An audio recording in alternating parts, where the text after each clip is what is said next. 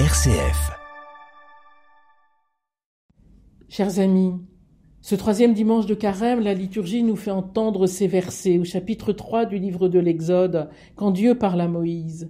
Retire les sandales de tes pieds, car le lieu où tu te tiens est une terre sainte. J'ai vu, oui, j'ai vu la misère de mon peuple qui est en Égypte, et j'ai entendu ses cris sous les coups des surveillants. Je connais ses souffrances. En ce même dimanche, l'Église catholique en France veut faire présente à sa conscience, à sa vie, à sa foi, l'ensemble des victimes d'abus et d'atteintes sexuelles commises par ses membres, ces 200 à 300 000 existences blessées des années 50 à aujourd'hui. Faire mémoire d'un peuple de vie brisée, frères et sœurs du Fils crucifié, terre sainte, non par les crimes commis et les complicités coupables qui les ont déniés, mais sainte car les larmes, les deuils de pans entiers de vie qui ne purent se réaliser, les colères et le découragement de ce peuple sont portés par le Dieu saint et juste, lui qui a vu cette misère et l'a portée en son corps sur sa croix faire mémoire de ces raptes de vie, d'insouciance, de confiance, de foi. C'est entendre la voix de cet enfant dans la personne de cette dame de soixante-six ans qui trouve l'immense courage de témoigner.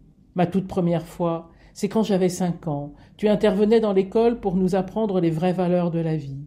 J'y suis resté de 1958 à 65. J'y allais pour apprendre à lire, à écrire, et pour avoir accès à la connaissance, pas pour baiser. J'avais cinq ans, et tu en avais cinquante. Tu m'as tout pris, tu as volé ma vie, tu m'as détruite. Tu as détruit ma vie la première fois que tu m'as violée. Je suis devenue étrangère à moi-même pour pouvoir survivre, sans affect, sans émotion. Je suis une morte vivante pour la vie. À soixante-six ans, je suis tellement vide que j'ai du mal à trouver les mots pour me révolter contre toi. Ou encore cette personne victime quand elle était jeune religieuse. Le prêtre s'était immiscé dans le plus intime pour me dire que penser, que croire, qui être. Je n'étais qu'un modèle que lui me donnait à poursuivre, sans vie. Je devais être abandonné à la volonté de Dieu, me disait-il, dans une confiance aveugle, sans volonté propre, sans désir personnel. Peu importe ce qu'on fait du corps ou du corps de l'autre, ce ne sont que des péchés de chair, disait le fondateur. Il suffit, juste après, de célébrer la messe, ce qu'il faisait, afin que tout soit pardonné, aseptisé, les mains lavées, comme l'avait fait Ponce Pilate.